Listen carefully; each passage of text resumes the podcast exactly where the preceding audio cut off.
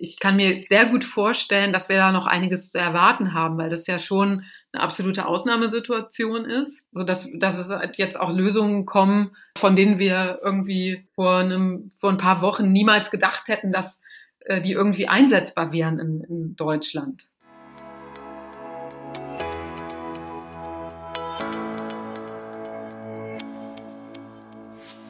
Du das Gefühl, dass der digitale Dschungel an Chancen und Möglichkeiten für dich und dein Unternehmen immer undurchdringlicher wird? Suchst du nach Strategien, Konzepten und konkreten Maßnahmen, um den digitalen Wandel erfolgreich zu meistern? Dann bist du hier genau richtig. Im Podcast von digitalberatung.de stellen wir dir erfolgreiche Praxisbeispiele und individuelle Wege der Digitalisierung vor, sowie handfeste Methoden, mit denen du deine digitalen Potenziale identifizierst und effizient nutzt. Los geht's! Herzlich willkommen zum neuen Podcast von digitalberatung.de. Schwierige Zeiten, wir haben Woche zwei der Quarantänephase in Deutschland, Corona-Zeit umso aktueller ist das Thema und ähm, umso aktueller ist auch die Einladung, die ich ausgesprochen habe. Und zwar habe ich mir heute Inga Bergen eingeladen. Herzlich willkommen, Inga. Ja, hi Sven. Ich Super. grüße dich aus meinem Homeoffice. Ja, selbstverständlich, wie sich das gehört. Ich sitze natürlich auch im Homeoffice und ähm, genau, warum habe ich Inga eingeladen? Es geht heute wieder um die Digitalisierung einer Branche, beziehungsweise ist das heute ein bisschen größer, das Thema. Es geht um die Digitalisierung im Gesundheitswesen und da bist du ja ausgewiesene Expertin, Inga. Ja, sagt man. also mir fällt es immer schwer, mich selbst als Expertin zu bezeichnen, aber ich beschäftige mich halt schon sehr, sehr lange mit dem Thema und äh, habe da schon einiges in dem Bereich gemacht. Deswegen stehe ich dir gerne Rede und Antwort. Ja, da freue ich mich natürlich sehr drauf, weil es soll gar nicht darum gehen, das hatten wir gerade kurz im Vorgespräch geklärt, jetzt noch einen Podcast nur über Corona zu machen, denn mir geht es ja in diesem Digitalisierungspodcast auch um Innovation und wie gesagt natürlich Digitalisierung in einzelnen Branchen. Und du, Inga, hast acht Jahre Erfahrung in diesem Bereich deutsches äh, Gesundheitswesen. Und vielleicht nimmst du uns einfach einmal mit und erzählst mal, wie bei dir das Ganze im beruflichen mit dem Thema Digitalisierung losging und was du für spannende Stationen in diesem Hinblick schon absolviert hast, um es so zu ja, Ja, klar. Also ich habe ich hab da nie geradlinig drauf hingearbeitet. Ich habe eigentlich mal Politik, internationale Politik und Management studiert und wollte immer zu UN oder zum Auswärtigen Amt und da habe ich dann auch hospitiert und fand es aber sehr bürokratisch und bin dann sehr schnell ins Digitalgeschäft gewechselt. Das ist aber auch schon jetzt einige Jahre her und war dann auch relativ schnell bei meinem, beim ersten Start-up StudiVZ, das kennt man ja noch, tätig und bin darüber auch in eine Digitalberatung gekommen, Fjord, die wir dann an Accenture verkauft haben. Und da hatte ich die ersten Kunden aus dem Gesundheitswesen. Und nach Fjord habe ich dann die Geschäftsführung übernommen von einem digitalen Gesundheitsanbieter der ersten Stunde, der aber im Prinzip schon pleite war und nicht mehr funktioniert hat. Und da habe ich dann aus diesen Trümmern, kann man sagen, eines Unternehmens, dem Team gemeinsam den ja, erfolgreichsten Anbieter und Entwickler von Gesundheits-Apps aufgebaut. Und das war vor acht Jahren, als es gerade so losging, dass im Gesundheitswesen auch hier und da das äh, Thema Digitalisierung ähm, mal aufpoppte. Also das war wirklich noch so ganz am Anfang und seitdem beschäftige ich mich mit dem Thema.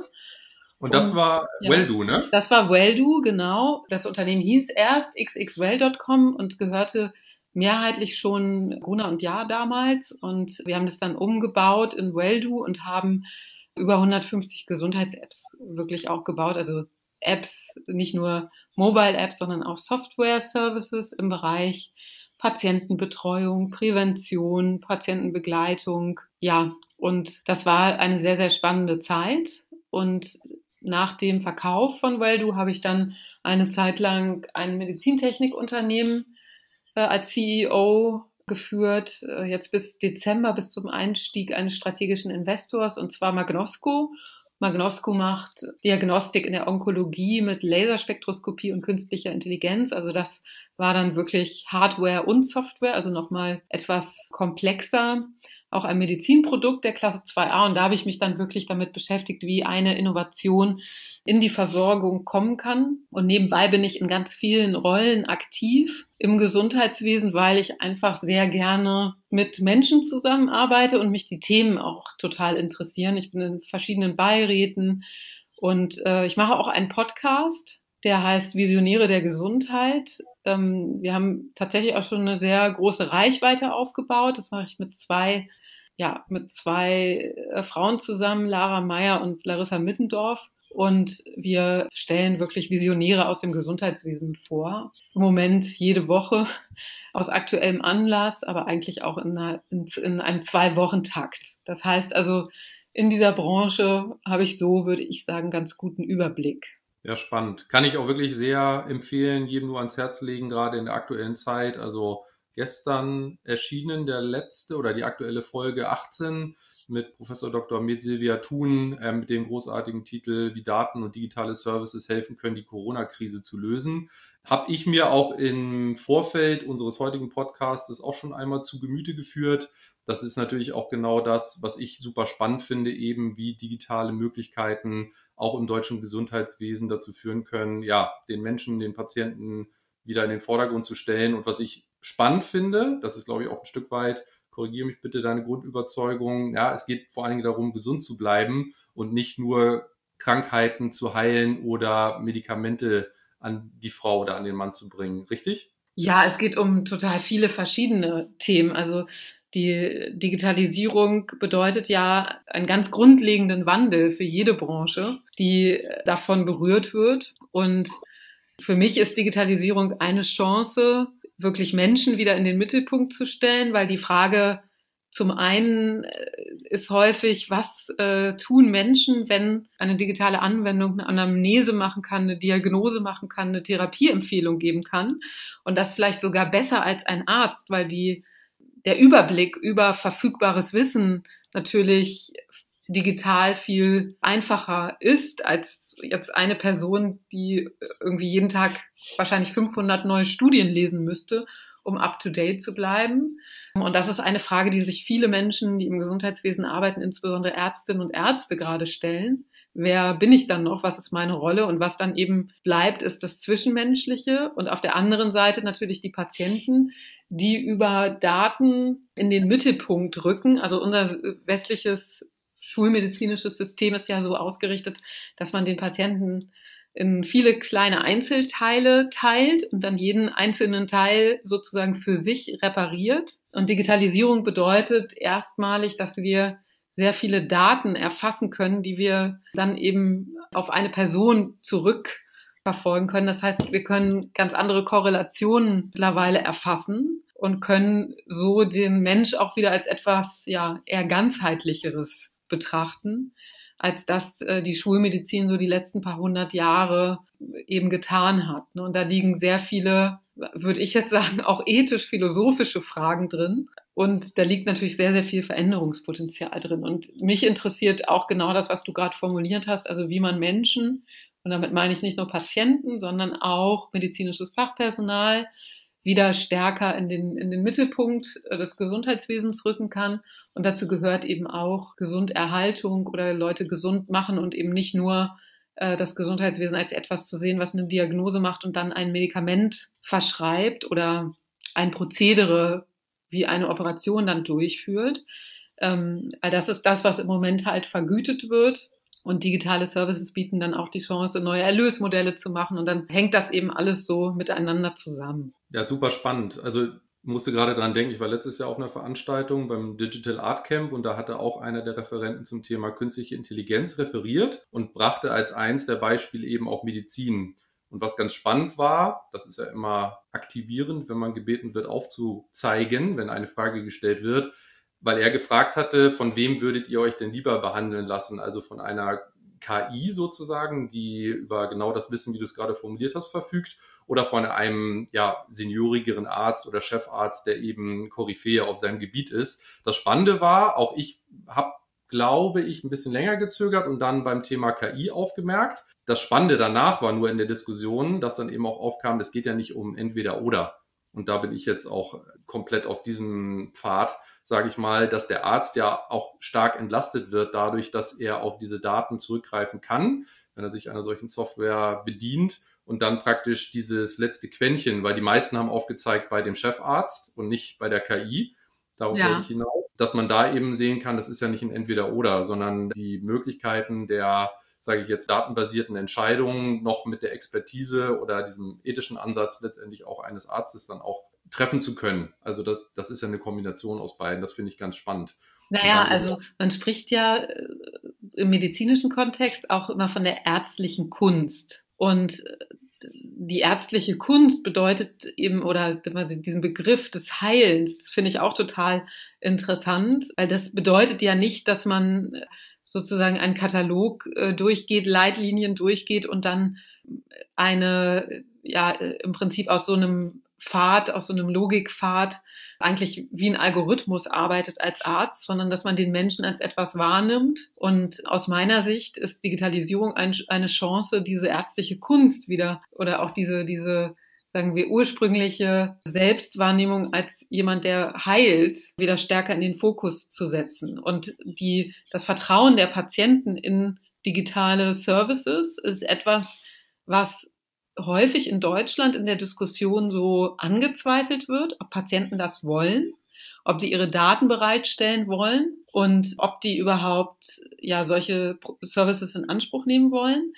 Unsere Erfahrung bei Magnosco war aber eben auch, dass Patienten dieser Kombination aus Arzt und einer technologiegestützten Lösung sehr viel mehr vertrauen. Also dazu hatte eine, ein universitärer Partner von uns eine Studie gemacht und es kam auch tatsächlich genau das raus. Also dass die Patienten ein, der Kombination eines Arztes oder einer Ärztin und der technologiegestützten Lösung mehr vertrauen als der Technologie alleine oder insbesondere dem Arzt oder der Ärztin alleine. Und hat damit zu tun, dass äh, Technologie immer ein Stück weit, ja, nachvollziehbarer erscheint und professionalisiert erscheint. Und das ist etwas, was man vielleicht, wenn man nicht mehr so diese klassische Beziehung zu einem Hausarzt oder zu einem Arzt hat, so wie man das früher hatte, aber einem Menschen dann eher schlechter einschätzen kann. Und ich glaube, das ist auch eine, ja, eine interessante Entwicklung. Ja, absolut. Also das Sehe ich auch so. Also gerade in der aktuellen Situation, man sieht ja auch einfach, das ist einfach eine Überlastung auch des Gesundheitssystems. Das ist ja nicht erst in einer solchen Krise zu spüren gewesen, sondern das kann man ja auch vorher schon wahrnehmen, auch den einen oder anderen Arzt im Freundeskreis oder braucht man jetzt auch nicht so weit zu gucken. Das berichten ja viele in diesem Pflegebereich oder ärztlichen Bereich und dass man da eben auch durch, sage ich jetzt mal, also was macht, macht Magnosco, ähm, kann ich ja nochmal ganz kurz sagen für die, die es nicht kennen, das war äh, Hautkrebsdiagnose, richtig? Genau, richtig, ja. Genau, also und da letztendlich über Hunderte oder Tausende letztendlich von Screenings, die ja schon stattgefunden haben, nur die letztendlich am Ende dann auch noch an den Arzt weiterzuleiten, wo man sagt, da musst du mal drauf gucken das gleiche habe ich interessanterweise auch gefunden. Sagt ihr vielleicht, kennst du Merantix oder Vara aus, ähm, aus Berlin sind die, glaube ich, auch, ein Startup? Mm, nee. Also auch radiologisches Startup, sage ich mal, ähm, im Bereich der Mammographie. Und da Ach kam doch, ich. ja, ja, die kenne ich. Ja, ich weiß, wie du meinst, ja. Mhm. Und da habe ich mich damals nämlich auch an Magnosco erinnert. Und das finde ich total überzeugend. Habe ich jetzt dieses Jahr einen Vortrag bei Aqua Healthcare gehalten und da war ich auf der Suche nach Startups. Das ist eben auch spannend, dass das für mich so ein Stück weit an dem klassischen Gesundheitswesen so ein Stück weit ich sage jetzt nicht vorbeigeht, aber dass solche Lösungen wieder auch von nicht den ganz Großen der Branche entwickelt wird oder nicht zentral entwickelt wird, sondern da auch ein Startup kam, was macht Vara, auch Mammographie-Screenings, das wird dann über eine Datenbank abgeglichen und am Ende guckt sich der Arzt nur noch die an, wo, nennen wir es Anomalien jetzt stattfinden, im Sinne von, hier gibt es eine Abweichung zu diesen Tausenden von Datensätzen, die wir haben. Und mhm. hier ist die Wahrscheinlichkeit, dass es zu einer Diagnose kommen könnte, am höchsten. So, also sprich, man entlastet das, das Gesundheitssystem nicht nur, wir sind ja offensichtlich auch sehr gut aufgestellt, wollen gut, wollen wir hoffen, dass es so bleibt, sondern auch in Schwellenländern überhaupt zu ermöglichen, wo diese Technik überhaupt nicht vorherrscht, dass man sagt, man zentralisiert das und schafft so eine Diagnose auch über computergestützte, KI-gestützte, wie auch immer Systeme, damit sich die Ärzte wirklich, wie du es ja auch gerade gesagt hast, um die Fälle kümmern können und so, wie sich das vielleicht auch oder ich mir auch als Patient wünschen würde, dass der Arzt sich genau die Zeit nimmt, die mhm. er zur Verfügung hat, sich aber eben nicht mehr mit äh, ganz vielen Fällen beschäftigen muss, was sich vielleicht automatisieren lässt.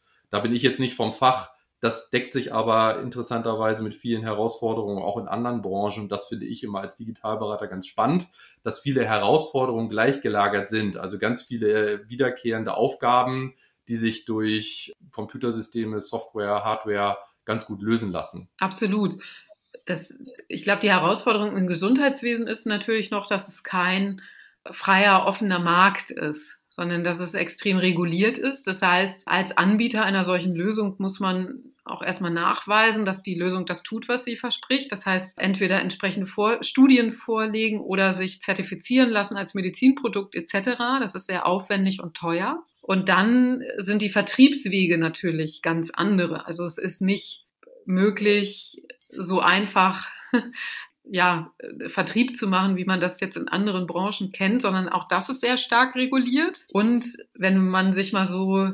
Gehaltsspannen anguckt, dann gibt es eine Branche, die immer ganz oben ist, das ist Pharma. Und die pharmazeutische Industrie, ja, ich würde jetzt nicht sagen verstopft, aber belegt natürlich diesen Vertriebsweg. Und das macht es für viele junge Unternehmen dann sehr, sehr schwer, wirklich auch an Ärzte und so ranzukommen. Und deswegen ist diese Branche quasi auch ja eine der letzten, die jetzt digitalisiert wird. Und die aktuelle Krisensituation, die wir haben, die führt natürlich dazu, dass extrem viel aufgebrochen wird, weil ich hatte das ja in dem Podcast mit, mit Silvia Thun, die ist Datenforscherin an der Charité hier in Berlin.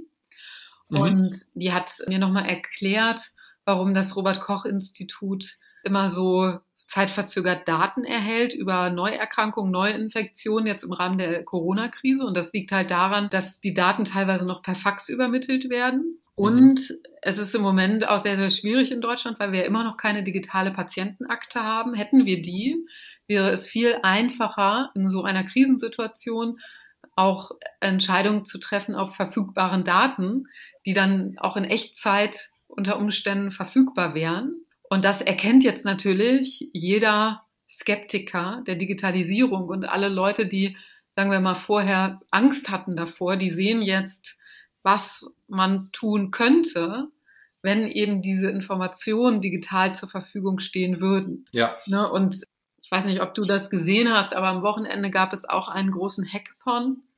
Mhm, Habe ich gesehen, ja. Wir versus Virus, da haben, glaube ich, 50.000 Leute mitgemacht und ich bin auch gerade dabei, als Mentor quasi ein paar Ideen zu bewerten.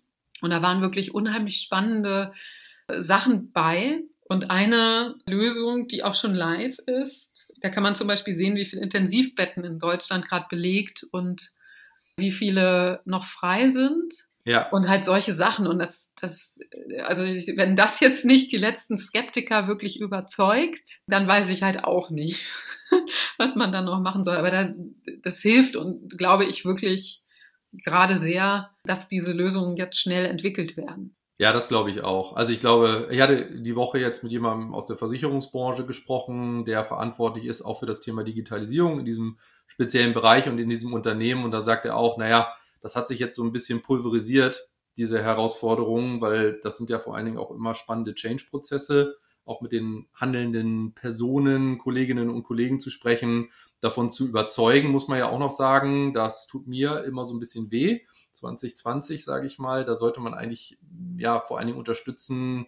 Ich sage immer, wo ein Wille ist, ist auch ein digitaler Weg. Oft fehlt es eben an Willen. Da sollte man nicht mehr von überzeugen müssen. Aber ich hoffe auch sehr, wenn es was Positives an dieser Krise gibt, dass man nicht mehr gegen Windmühlen anrennen muss im Nachgang, sondern sich viel mehr auf das Inhaltliche und Unterstützende konzentrieren kann, wirklich digitale, spannende Lösungen zu finden. Und da wollte ich auch noch einmal darauf eingehen. Du hattest vorhin gesagt, bei Welldo habt ihr damals so fast 200 Gesundheits-Apps entwickelt. Mhm. Das ist ja jetzt schon ein paar Jahre her. Kannst du so Cluster benennen, was das für Apps hauptsächlich gewesen sind? Das sind ja schon, wie gesagt, ist jetzt schon ein paar Jahre her. Aber was sind so die spannendsten Themen, die ihr damals über diese Apps abgebildet habt und die du jetzt heute siehst, die man über ja, Apps ist ja jetzt nur ein, ein, ein Vehikel, sage ich mal, aber über digitale Lösungen abbilden könnte? Also im Prinzip alles, was jetzt tatsächlich auch viele junge Unternehmen und Startups machen in dem Segment. Und es geht oder es geht ja zum einen darum, ja, nah an Patienten zu sein, das heißt, Patienten zu begleiten, wenn eine Diagnose vorliegt, bei Lebensstilveränderung zum Beispiel oder Compliance, also korrekter Medikamenteneinnahme, zu unterstützen, Informationen über eine Indikation bereitzustellen und das eben alles qualitätsgesichert. Das war so ein großer Teil und es gibt es ja auch mittlerweile sehr, sehr viel im Startup-Bereich, also Startups, die sich um einzelne Indikationen kümmern. Jetzt so das mit eines der größten in Deutschland ist Kaya äh, mhm. aus München. Ich weiß nicht, ob du die kennst. Die machen im Bereich Rückenschmerzen, äh, sind die sehr, sehr erfolgreich und helfen Patienten mit Übungen für zu Hause ihre, also diese, diese Rückenschmerzen zum Beispiel zu bewältigen. Es gibt aber natürlich auch in jeder Leitlinie für jede chronische Erkrankung immer einen Teil Lebensstilveränderung, wo man Patienten anhalten soll, sich gesund zu ernähren, Sport zu treiben. Und da können natürlich so kleine digitale Begleiter auch viel unterstützen, weil die Patienten gehen halt häufig aus der äh, Praxis raus, äh, haben mit ihrem Arzt gesprochen und vergessen aber die Hälfte wieder oder, oder 80 Prozent wieder. Und wenn sie Glück haben, kriegen sie irgendwie einen kopierten Zettel in die Hand. Und das ist halt eine Riesenchance, sowas über digitale Tools zu leisten, dass man eben Patienten viel besser aufklärt und auch begleitet. Das ist ja. so eine Sache. Das nächste große Thema ist Prävention. Prävention ist ja in Deutschland Teil der gesetzlichen Gesundheitsvorsorge. Das heißt, alle Versicherer müssen einen Teil ihrer ihres Budgets für Prävention auch ausgeben. Und da haben wir sehr viel Präventionskurse gemacht, auch im Bereich Ernährung, Bewegung, Sport, psychische Gesundheit. Und das bringt mich auf einen weiteren Punkt, also Online-Therapie gibt es auch, insbesondere im Bereich psychische Gesundheit. Da ist auch schon erwiesen, dass das wirklich gut funktioniert. Da gibt es mittlerweile auch jede Menge Startups und das finde ich auch gerade interessant, weil wir ja im Moment durch die Art quasi physische Kontaktsperre, die wir haben, auch gezwungen sind, irgendwie so ein bisschen isolierter zu bleiben. Und da sind natürlich solche Services total spannend für Menschen, die eh schon unter einer depressiven Verstimmung zum Beispiel leiden und halt Hilfe brauchen, weil das natürlich viel schneller dann zum Patienten kommen kann und auch besser skaliert. Also diese Liste kann man eigentlich endlos fortführen. Aber grundsätzlich geht es bei digitalen Services ja immer darum, dass Patienten etwas damit machen. Und mhm. was wir halt jetzt in, in den letzten Jahren viel sehen, sind Services, die auch Daten von Patienten nutzen, zum Beispiel auch über Variables und wirklich helfen, auch einzuschätzen, wie ein Gesundheitszustand sich entwickelt. Das heißt, also sehen wir auch zum Beispiel bei der Apple Watch ähm, oder Withings, die ein EKG in ihre Variables mittlerweile integriert haben, wo man dann potenziell schon erkennen kann, ob jemand äh, in den nächsten 24 Stunden einen Herzinfarkt erleiden wird. Ja. Ne, und das sind richtig medizinische Anwendungen. Und letztendlich ist es eine riesige Bandbreite, was da wirklich möglich ist. Super spannend. Also das ist wahrscheinlich jetzt eine gemeine Frage, aber eine Frage, die ich mir im Vorfeld gestellt habe. Das ist ja jetzt eine Wahnsinnsbandbreite gewesen. Wenn ich mich so zurückerinnere, so in jeder äh, Funktion habe ich immer so ein Herzensprojekt gehabt. Ich will jetzt nicht eine Lieblings-App sagen, aber kannst du dich noch an ein Projekt erinnern, wo du sagst, Mensch, das war wirklich jetzt was, wo ich richtig stolz bis heute drauf bin. Jetzt, also speziell zu dieser Well-Do-Zeit. Da haben wir wirklich was bewegt und wirklich ein Produkt entwickelt für einen Kunden, mit dem wir wirklich einen Unterschied gemacht haben? Ehrlich gesagt fand ich die, die einzelnen Produkte, es ist ja, wir haben ja so ein Agenturmodell quasi gehabt, ne? Ja. Und ich fand die einzelnen Produkte total spannend und super, aber was ich viel besser fand, war mit den Organisationen, mit den Unternehmen, mit denen wir gearbeitet haben. Das waren große Versicherer, Pharmaunternehmen, aber auch Nahrungsmittelhersteller oder Klinikketten, also alle möglichen Unternehmen. Und was ich viel, viel interessanter fand, war wirklich diese Leute, die da Entscheider waren und dort gearbeitet haben, dazu zu bringen, das Potenzial zu erkennen. Weil mhm. das sind natürlich alles Multiplikatoren und letztendlich müssen sich Produkte und digitale Services, die irgendwelche Gesundheitsthemen lösen, in diese, ja, in diese bestehende Welt einbetten. Und, und das fand ich immer am tollsten, die Leute da mitzunehmen und das Potenzial auch aufzuzeigen. Und ich meine, einer unserer größten Kunden war die Techniker Krankenkasse. Die haben jetzt mittlerweile mhm. Eine riesige Abteilung. Die machen nichts anderes, als zu überlegen, wie können sie ihre Versicherten besser versorgen mit Hilfe von digitalen Services. Und mhm. äh, sowas finde ich halt extrem spannend. Ja, absolut. Führt mich so ein bisschen zu der Frage, Wer ist denn eigentlich jetzt der Treiber der Digitalisierung im Gesundheitswesen? Kannst du das benennen? Also die Frage, die ich mir stelle, was du auch gerade gesagt hattest, jetzt im Hinblick auf Corona, wo man sagt, Mensch, hätten wir damals, habt ihr auch in eurem aktuellen Podcast diskutiert, kurz, hätten wir das damals gemacht mit einer Vereinheitlichung von Daten, dann könnten wir jetzt mehr tun. Nur die Frage, die sich mir stellt, das sind ja, das Gesundheitswesen sind für mich so Patienten, Ärzte und letztendlich der Staat, sage ich mal, der auch reguliert und einen Rahmen dafür bereitstellt, Dinge zu tun, also Themen wie Grundversorgung und so weiter. Nur die Frage, die ich jetzt nicht beantworten könnte, wäre, wer ist denn eigentlich der Treiber der Digitalisierung in diesem Spiel? Ja, also zum einen Patienten, die äh, ja natürlich sowieso, und darüber haben wir jetzt noch gar nicht gesprochen, die ihre Gesundheitsthemen natürlich googeln, bevor sie zum Arzt gehen und die äh, darüber also als die ersten waren, die überhaupt äh, Digitalisierung in irgendeiner Art und Weise in die Arztpraxis reingebracht haben, eben über diese Informationen aus dem Internet. Ja. Und die natürlich auch jetzt, also Diabetiker Typ 2 sind so für mich immer die interessanteste Patientengruppe, weil das so eine klassische Datenmanagement-Krankheit ist, wo man halt seine Daten gut im Griff haben muss. Und äh, da gibt's ja zahlreiche Apps für, die auch sehr, sehr viele Nutzer haben. Und äh, stellt man sich halt vor, die Patienten fangen an, dort ihre Daten zu tracken und gehen dann mit ihrem, mit ihrer Diabetes-App in die Arztpraxis. Und das erfordert dann natürlich in irgendeiner Art und Weise eine Reaktion. Und dazu ja, wurde das Gesundheitswesen jetzt quasi gezwungen in den letzten Jahren. Und auch viel mehr jüngere Ärzte wollen da wirklich was verändern. Und äh, wenn man mal mit Ärzten spricht, dann sagen die auch häufig so, das Tool, das die Arzt-Patienten-Kommunikation am meisten ver verändert hat, ist WhatsApp, weil Ärzte, die, insbesondere die, die Privatversicherte betreuen, tatsächlich teilweise mit ihren Patienten über WhatsApp kommunizieren. Okay. Äh, trotz der ganzen Regulatorik, irgendwie man darf nichts per E-Mail schicken und so weiter sind das einfach so Treiber. Und dann haben wir natürlich die Situation, dass wir, bevor wir jetzt so vor der Krise, vor der Corona-Krise, hatten wir jetzt keine großen Finanzierungsprobleme im Gesundheitswesen, würde ich jetzt so sagen, ja. aber einen extremen Personalmangel. Also der Personalmangel mhm. ist eigentlich viel, viel krasser gewesen. Und das ist natürlich auch ein absoluter Treiber, dass man halt gucken muss, wie man mit weniger Personal einfach mehr leisten kann. Und das wird natürlich jetzt auch ganz akut sichtbar in der aktuellen Krise.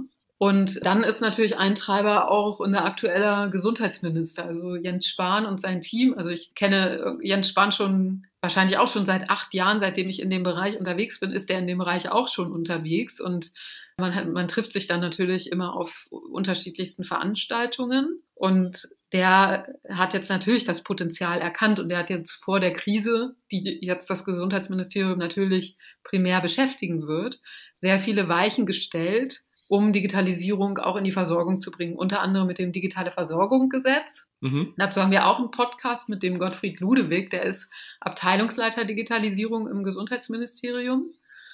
Und da wurde jetzt quasi das erste Mal Klarheit geschaffen, wie eigentlich Erstattung also Bezahlung von digitalen Services im Bereich Gesundheit überhaupt stattfinden soll. Und damit ist Deutschland tatsächlich das erste Land, was da wirklich eine einheitliche Regelung gesetzlich auch verankert hat. Und das ist natürlich auch ein riesiger Innovationstreiber. Ne? Also am Ende auch hier finde ich eben super spannend, also so ein bisschen die Hypothese, die ich hatte, weil ich mich mit dem Gesundheitswesen tatsächlich nicht gut auskenne, was die Digitalisierung angeht, mhm. ist tatsächlich viele Deckungsgleichheiten zu anderen Branchen. Also das Thema Recruiting, Nachwuchsprobleme. Das Spannende ist, der, der Patient, also nennen wir ihn Kunde, der, die Formulierung oder Definition des Kundenbegriffs ist ja sowieso immer ein spannender. Also der Kunde ist auch im Gesundheitswesen eigentlich der Treiber der äh, Veranstaltung, sage ich mal, ein bisschen salopp, ja. dass man sagt, ähm, du forderst eigentlich als, als Patient, als Kunde wirklich Dinge ein, die dann von den Ärzten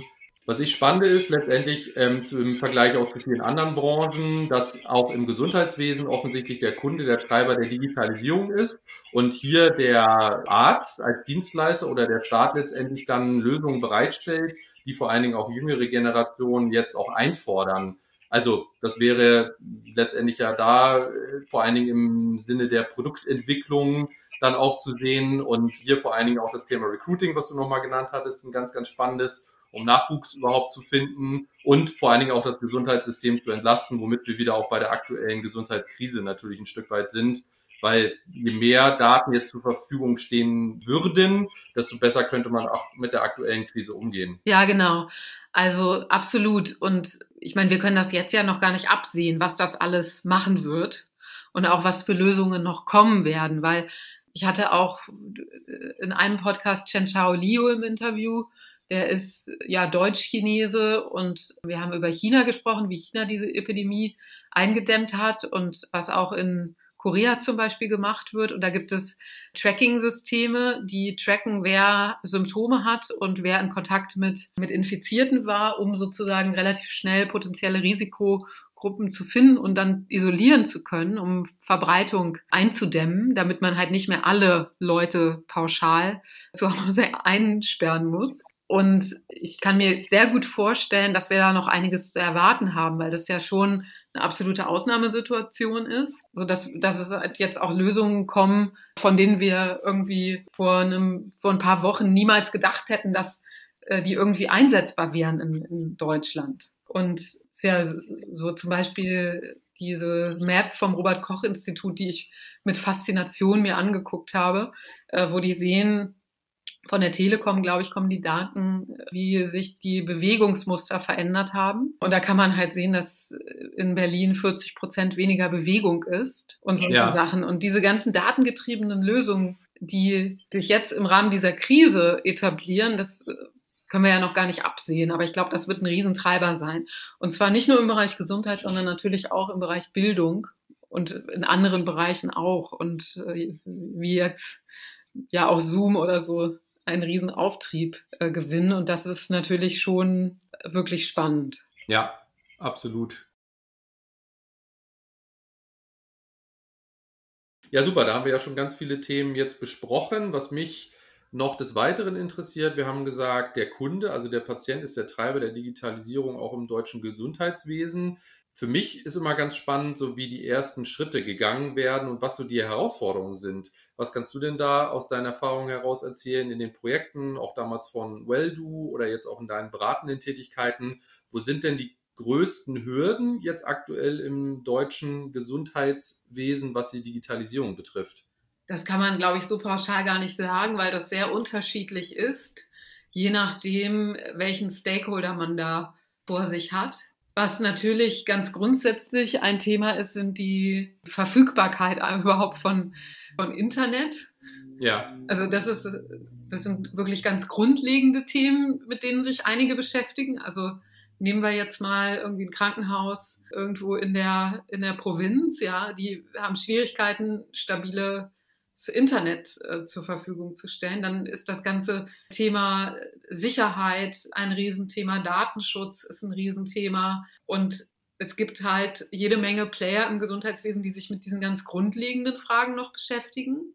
Und dann gibt es aber wieder andere, die schon riesige Zielbilder entwickelt haben, wie sie in zwei, drei, vier, fünf oder zehn Jahren eigentlich ihre Patienten betreuen wollen oder ihre Versicherten oder was sie Ärzten anbieten wollen und die da schon sehr, sehr viel weiter sind und auch vielleicht Erfahrungen auf internationalen oder im internationalen Markt sammeln.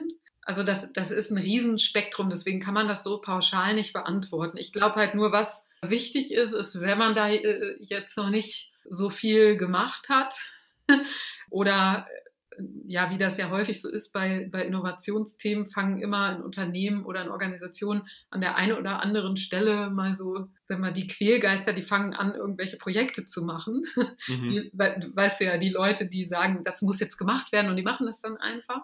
Ja. Genau. Und ich glaube, jetzt ist aber ein guter Zeitpunkt, das dann auch alles zusammenzuführen und wirklich zu überlegen, wie man jetzt in der, in der aktuellen Situation und eben auch mit der neuen Digitalgesetzgebung in Deutschland arbeiten will und wie man sich da positionieren will.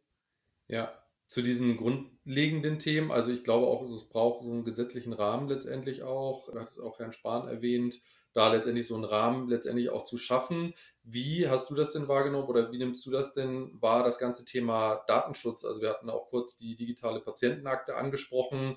Wie wird das Thema denn aktuell diskutiert? Beziehungsweise für mich als Patienten, das ist ja ohnehin jetzt auch ganz abseits des Gesundheitswesens, ich spreche auch gerade mit vielen Schulen, mit vielen Musikschulen auch und da ist immer dieses DSGVO-Thema, dass man überhaupt sagt, was darf man dann eigentlich überhaupt alles machen.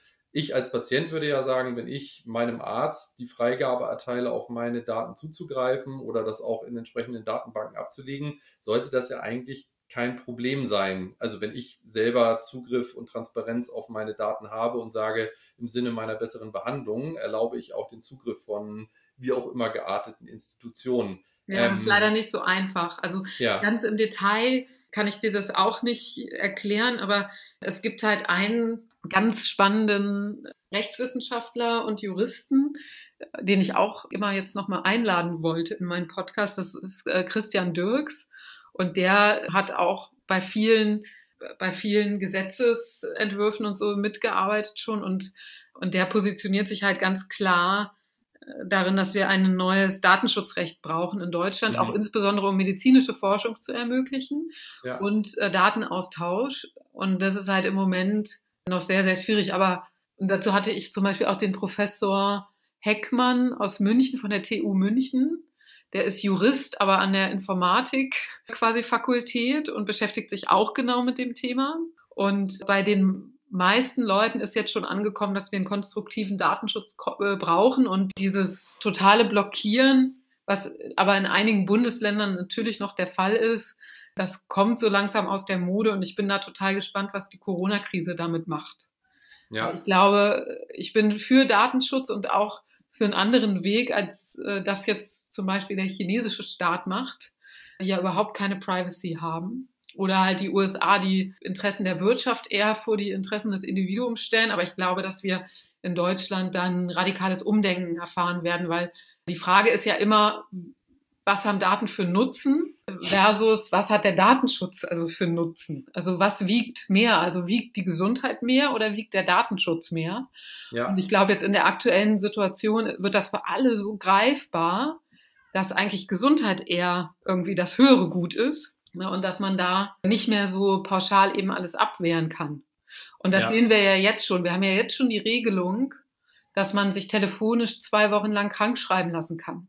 Ja. Wir haben jetzt schon die Regelung, dass diese Obergrenzen für telemedizinische Leistungen außer Kraft gesetzt worden sind. Das, also da, da wird noch, glaube ich, wenn diese Krise noch ein paar Wochen bis Monate, so wie das prognostiziert ist, läuft, dann wird da noch einiges passieren. Also siehst du, hattest du aber auch in dem Podcast gesagt, aber das höre ich jetzt auch so raus. Also dieses Momentum Corona, das kann auch eine große oder ist auch eine große Chance für die Innovation und Digitalisierung in der Medizinbranche, weil jetzt auch der letzte Skeptiker eigentlich verstanden haben sollte, ohne ja ein großes Umdenken wird der Schutz des Patienten oder auch das, was jetzt nötig ist, in Zukunft nicht mehr möglich sein. Und jetzt sehen wir auch ganz viele Dinge, die ja. eben auch, greifbar werden durch so eine Chance. Äh, eben genau dieses Thema haben wir immer so gemacht und das geht nicht. Genau. Dass das ein Stück weit auch aufgelöst wird. Ne? Absolut. Ne? Und das ist halt nicht nur im Bereich Datenschutz so, sondern das wird auch im Bereich Zulassung von Medikamenten und Impfstoffen so sein weil wir da auch, ähm, und das ist zum einen durch Contagan und dann durch diese Brustimplantate, ähm, wurde Zulassung von Medikamenten, aber auch von Medizintechnik extrem stark reguliert, was ja auch an sich eine gute Sache ist. Aber wir merken halt jetzt, dass das einfach nicht pragmatisch ist, weil wir brauchen jetzt schnell Lösungen. Und ich habe jetzt heute schon gesehen, dass die Europäische Union das neue Medizinprodukte, die neue Medizinproduktverordnung jetzt um ein Jahr verschoben hat, das in Kraft treten. Und diese Medizinproduktverordnung, die hätte im Prinzip dazu geführt, dass ganz viele mittelständische Hersteller in Deutschland ihre Produkte hätten vom Markt nehmen müssen. Mhm. Und ich glaube, wir werden so einen Pragmatismus erleben, den halt die aufstrebenden Economies ähm, wie in Asien halt haben im Moment. Und uns in Deutschland wird das halt ganz gut tun, da wieder etwas pragmatischer zu werden. Jetzt, ja. Ich meine damit nicht halt irgendwie Menschenleben zu gefährden oder irgendwie fahrlässig zu sein, aber wir merken halt gerade in der Krise, dass dieser Wust an Regulatorik uns halt nicht so gut tut. Und so wurden ja auch die, die ganzen jetzt gibt es ja aus dem Gesundheitsministerium so einen Notfallplan und da wurden jetzt auch schon die Ärzte und Kranken oder das medizinische Fachpersonal entlastet, weil keiner weiß, dass die eigentlich 50 Prozent ihrer Zeit mit Bürokratie verbringen. Mhm. Ne, wenn man das jetzt einmal per Dekret ausschaltet, dann hat man schon 50 Prozent mehr Kapazität. Ja. Und das ja. ist natürlich auch ein Thema. Also da gibt es ja.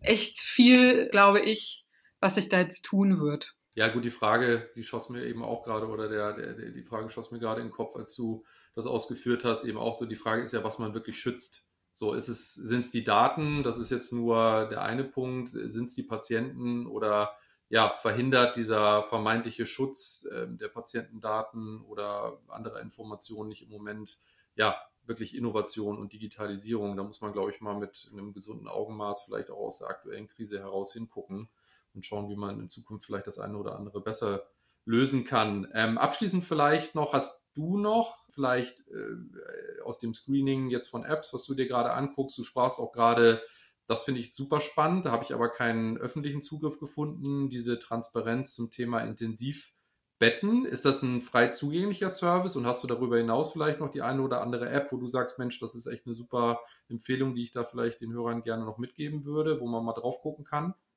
Was meinst du jetzt in welchem Kontext? Jetzt Corona-Krise, dass du sagst, also genau dieses Thema, dieses Open Source Projekt, was es ja gerade ja. gibt die sollen ähm, einfach alle auf LinkedIn folgen. ich poste dazu so viel. Ja. Ähm, und ich versuche auch gerade mich mal wieder mit Twitter anzufreunden, aber irgendwie bin ich damit nicht so richtig warm, geworden. Also LinkedIn ist irgendwie mein, mein Lieblings, äh, mein Lieblings-Social Network. Ich kann ja. dir da aber total gerne die Links mal schicken, dann kannst du die auch einbinden. Ja, gerne in die Show Notes. Ähm, und äh, wie gesagt, also ich habe jetzt äh, aus dem Hackathon sehr viel gesehen und ich habe jetzt zum Beispiel also auch eine total interessante Datenübersicht gesehen aus der Financial Times. Also mich fasziniert jetzt im Kontext Corona wirklich das Thema Daten, ja. Datentransparenz. Ähm, mhm. Ich, ich schicke dir mal gerne ein paar Links dazu, weil ich glaube, ja. diese transparenten Daten jetzt zu sehen, das, das ermöglicht ja nochmal ganz viel Innovation auch im on the long run, weil Leute einfach verstehen, was man damit halt alles bewirken kann. Es schafft, glaube ich, auch ganz viel Sicherheit, also oder Vertrauen ja. eben durch diese Transparenz. Genau das, ja, also ich habe mir auch angewöhnt, zweimal pro Tag jetzt noch mich zu informieren, einmal morgens, einmal abends, dann auch eher auf Plattformen wie Spiegel oder dann eben mal die Tagesschau eben abends zu gucken und nicht den ganzen Tag auf allen möglichen Kanälen unterwegs zu sein. Und ich glaube, so Transparenz, die man durch so eine Plattform, wo man einfach mal gucken kann, wie viele Intensivbetten gibt es denn jetzt zum Beispiel in NRW? Zahlen habe ich jetzt gerade nicht parat, aber das hattet ihr auch in eurem Podcast genannt, dass man zumindest erstmal ein klares Gefühl für sich selber entwickeln kann, wie ist denn die derzeitige Lage und ja, das ist ein sehr individuelles Thema. Muss ich mir persönlich Sorgen machen oder nicht? Oder eben, was ich jetzt eben auch hier aus Berlin gesehen habe, ich weiß nicht genau, wie es ausgesprochen wird, KRY, Cry, wo man letztendlich auch jetzt schon, wenn man Symptome hat, Corona-Symptome meint zu haben, vielleicht auch, äh, über wirklich eine App mit Ärzten direkt sprechen kann, wirklich über diesen Service eben nicht rausgehen muss und dann auch eine zumindest erste Diagnose bekommt, auch wenn das natürlich ja hier und da vielleicht ein bisschen eingeschränkt ist. Aber dann sind wir wieder bei den 80 bis 85 Prozent wo man vielleicht erstmal so eine Erstdiagnose stellen kann, damit jetzt nicht ähm, Hinz und Kunst losläuft, um ja, sich untersuchen zu lassen. Das sind jetzt so zwei Dinge, die mir jetzt so spontan eingefallen sind. Ja, Aber dieses Open Source Projekt zu den Intensivbetten, das ist, ist das frei zugänglich? Ja, das ist frei zugänglich. Ich habe es jetzt auch gerade gefunden. Ah ja, okay. Und ich kann dir sagen, also ich wohne in äh, Potsdam. Ja. Und es gibt hier Intensivbetten, die mobilisiert werden können. In Brandenburg 343. Und mit Covid-19 belegte Intensivbetten sind es im Moment nur acht in Brandenburg. Ja. Die Situation sieht natürlich jetzt in anderen Bundesländern etwas anders aus, ja. aber das ist total spannend. Ich schicke dir das jetzt gleich, dann kannst du ja, das super. auch einbinden. Ja, das Und ja. ja, das ist wirklich sehr, sehr hilfreich, glaube ich, auch für alle Entscheider im Moment, solche Daten zur Verfügung zu haben. Ja, absolut. Also große Chancen für die Digitalisierung und Innovation im Gesundheitswesen, auch durch Corona, wenn man was Positives da dem Ganzen abgewinnen möchte, sage ich mal. Genau. Super. Alles klar. Dann danke ich dir für deine Zeit, für den spannenden Ausflug von Fjord über Weldu zu Magnosko und jetzt deinen aktuellen Tätigkeiten. Und natürlich haben wir jetzt doch mehr über Corona gesprochen, als ich ursprünglich angenommen hatte. Das ist aber in der derzeitigen Situation, glaube ich, auch nicht verwunderlich. Inga, dir ganz vielen Dank.